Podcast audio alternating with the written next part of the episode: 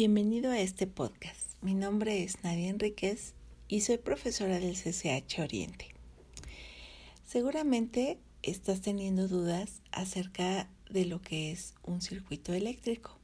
Seguramente dentro de todo tu proceso de estudio em, tienes dificultad en saber cómo se resuelve algún circuito eléctrico en este nivel. Quizá tengas un circuito en serie, quizá tengas un circuito en paralelo o algún arreglo que mezcle estos dos tipos de circuitos. Pero voy a ir un poco más atrás a hablar de lo fundamental. Hablar de un circuito eléctrico implica primero definirlo. Para definirlo, decimos lo siguiente. Un circuito eléctrico se define como un arreglo de elementos eléctricos o electrónicos interconectados entre sí en una malla cerrada, de tal manera que va a circular una corriente eléctrica generada por la interconexión entre una fuente de voltaje y un arreglo de resistencias u otros elementos eléctricos. Le vamos a llamar elementos eléctricos a quizá un resistor o resistencia, capacitores, inductores, diodos, semiconductores que pueden ser amplificadores o transistores o el mismo diodo em, y diferentes tipos de elementos que quizá cuando entres a la universidad eh, lo veas más a fondo. Pero en este nivel lo vamos a ver muy sencillo, que implica para, tener un circuito eléctrico implica tener resistencia, una fuente de voltaje y esta fuente de voltaje, como dijimos hace un momento, generará una corriente alrededor de esta malla, donde se encuentran las resistencias. Entonces, si nos vamos al nivel más básico, tenemos un circuito con una fuente y diferentes resistencias en serie o en paralelo. La más simple es tener la fuente conectada en serie con la resistencia. Es el circuito más sencillo. En, este, en esta modalidad eh, circulará una corriente y eh, la corriente por ley de Ohm será igual al voltaje sobre la resistencia. O también se puede decir que el voltaje será igual a la corriente por la resistencia. O que la resistencia es igual a al voltaje sobre la corriente. Quiere decir que mientras más corriente, menor resistencia tengo. O al revés, si quiero saber la corriente, lo puedo observar en términos del voltaje y la resistencia. Mientras más resistencia tengo, menos corriente tengo. Es decir, cuando este circuito tiene un nivel muy muy grande de resistencia, circulará una corriente muy pequeña.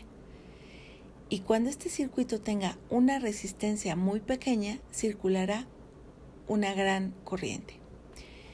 Por ejemplo, para decir algo, ¿no?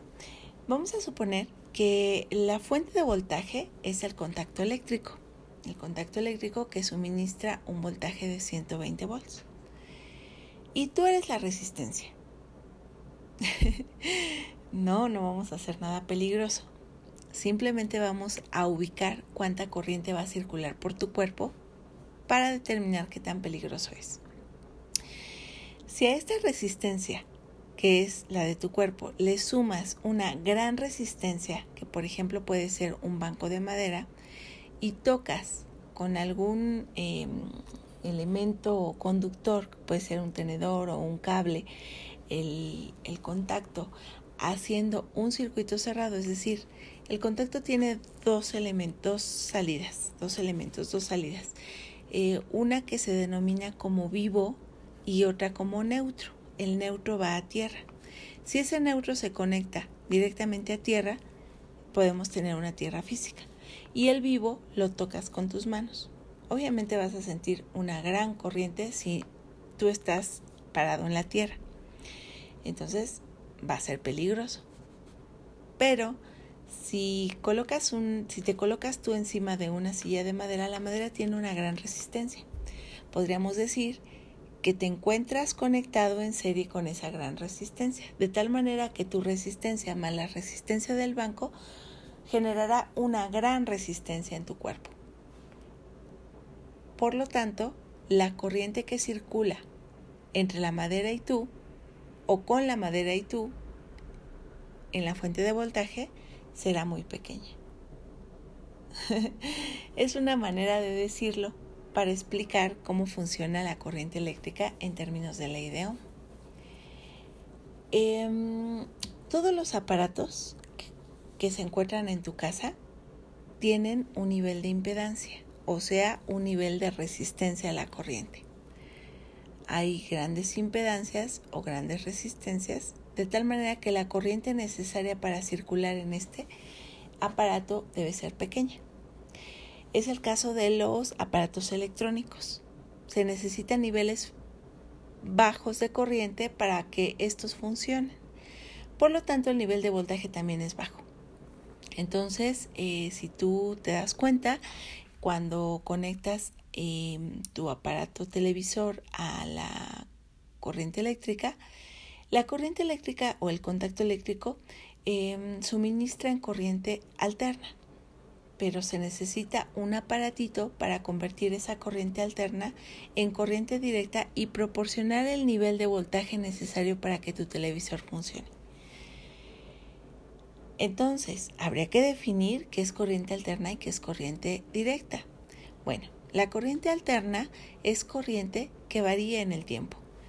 En este caso es corriente mm, de alguna manera homogénea, pero que varía en el tiempo, es decir, a través de una función senoidal. Y la corriente directa es corriente homogénea, constante, que no varía en el tiempo, pero es un nivel de, un nivel de voltaje bajo. Entonces tenemos en corriente directa, em, la mayoría de los aparatos electrónicos funcionan con corriente directa, pero a niveles bajos de voltaje. Y la mayoría de los aparatos eléctricos, que son casi todos los motores, funcionan con corriente alterna con un nivel de voltaje alto para generar la potencia necesaria para mover dichos motores. A mayor voltaje, mayor potencia. La potencia se define como voltaje por corriente. Entonces, el nivel de voltaje es grande y el nivel de corriente es grande, por lo tanto, la resistencia de estos aparatos es bastante pequeña. Es el caso de los motores porque tienen eh, o están hechos de mm, a lo mejor conductores que simplemente se interconectan en una geometría cilíndrica o de toroide para que transite la corriente. Entonces la resistencia es pequeña, por lo tanto el nivel de, corriente es alto. Em, ¿Qué consume más, más corriente eh, a partir del mismo voltaje que se suministra en tu casa, por ejemplo? Las parrillas eléctricas tienen un nivel de resistencia pequeño, por lo tanto consumen más corriente. Si quieres saber cuánta energía se gasta, eh, es bastante porque el nivel de corriente es alto, multiplicado por el voltaje, que también es alto, son 120 volts, y esto multiplicado por el tiempo que se encuentra en encendido. La energía se define como la potencia por el tiempo. Entonces, eh, la energía se mide en watts hora. Bien, todo esto es eh, el contexto en el que funciona un circuito eléctrico. ¿Y por qué se analizan circuitos eléctricos tan básicos en, las materias que abordamos aquí en el Colegio de Ciencias y Humanidades? Porque analizar un circuito básico nos permite entender el comportamiento de la corriente, del voltaje y de la resistencia para aplicaciones cotidianas en nuestra casa y para saber cómo funcionan estas variables que tienen que ver o que son o que se definen como el voltaje, corriente, resistencia, potencia y energía. Em, una resistencia que es? Es un dispositivo eléctrico que resiste el paso de la corriente. Por lo tanto, también es posible manipular los niveles de corriente a partir de la resistencia. Em, la mayoría de, los, de las fuentes de voltaje em, que ocupamos están en corriente directa están sobre los 5 volts o los 12 volts o los 32 volts, que son los niveles de voltaje que se ocupan para diferentes dispositivos electrónicos, que pueden ser una computadora, una televisión, etc. Casi todos los dispositivos electrónicos se utilizan para aplicaciones multimedia. Em, las aplicaciones multimedia son los que, lo que nos permite em, trabajar, em, eh, generar video, generar audio, etc. Y los dispositivos eléctricos son los que nos permiten mover o generar trabajo, fuerza. Por ejemplo, las lavadoras funcionan de manera eléctrica, los refrigeradores también, la licuadora, que es un dispositivo eléctrico. Entonces, eh, la parrilla eléctrica. Todo esto, eh, o todos los dispositivos eléctricos, que son circuitos eléctricos, permiten em, o, em, utilizar diferentes eh, valores de corriente, en este caso sería corriente alterna. Con esto contextualizamos cómo funciona un circuito en términos generales y qué aplicaciones tienen para dispositivos eléctricos y para dispositivos electrónicos.